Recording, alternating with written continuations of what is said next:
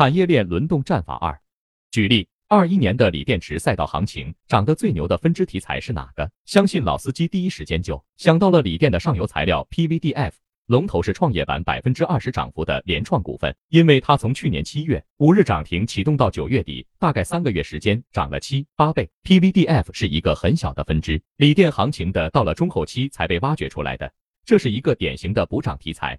但是却成了弹性最大的题材。为什么补涨题材成了涨幅最大的题材？简单说一下基本逻辑和参与者的交易心理。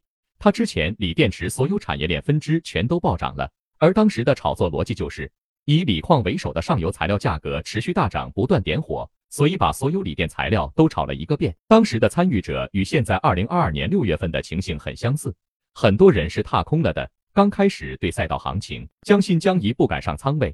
直到看清赛道行情了，也无从下手了。很多人只吃到一点肉末就跑，没想到行情能走到这样。就在这饥渴的时期，突然传出一个很冷门的锂电小材料 PVDF 特别紧缺，价格暴涨，计算器暗冒烟。研究发现，这 PVDF 的供需关系，价格是有可持续性的，门槛高。新项目审批时间，因为环保的问题，国际公约恰逢去年的碳中和大环境。审批很难，于是就开启了一波轰轰烈烈的超级行情。去年这些产业链里的每一个细分链条都被研究的人挖掘出来，先后爆炒了一波，无非是涨多涨少的问题。结论：赛道大行情中，产业链的几乎所有链条，而这个上涨的先后关系就成了我们这个模式的理论基础。